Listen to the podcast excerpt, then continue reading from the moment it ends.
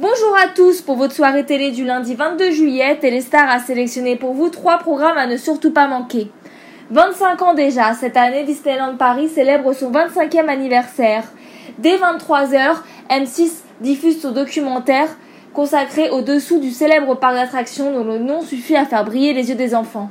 Fait remarquable, les caméras de M6 ont été autorisées à filmer la préparation de cet anniversaire festif.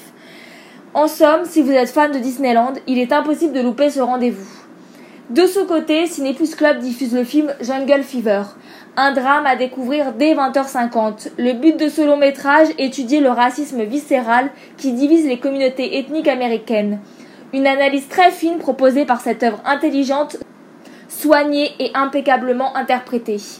Pour finir, dès 21h05, France 2 lance Lucky Man, une série policière et fantastique imaginée par le créateur de Spider-Man ou des Avengers.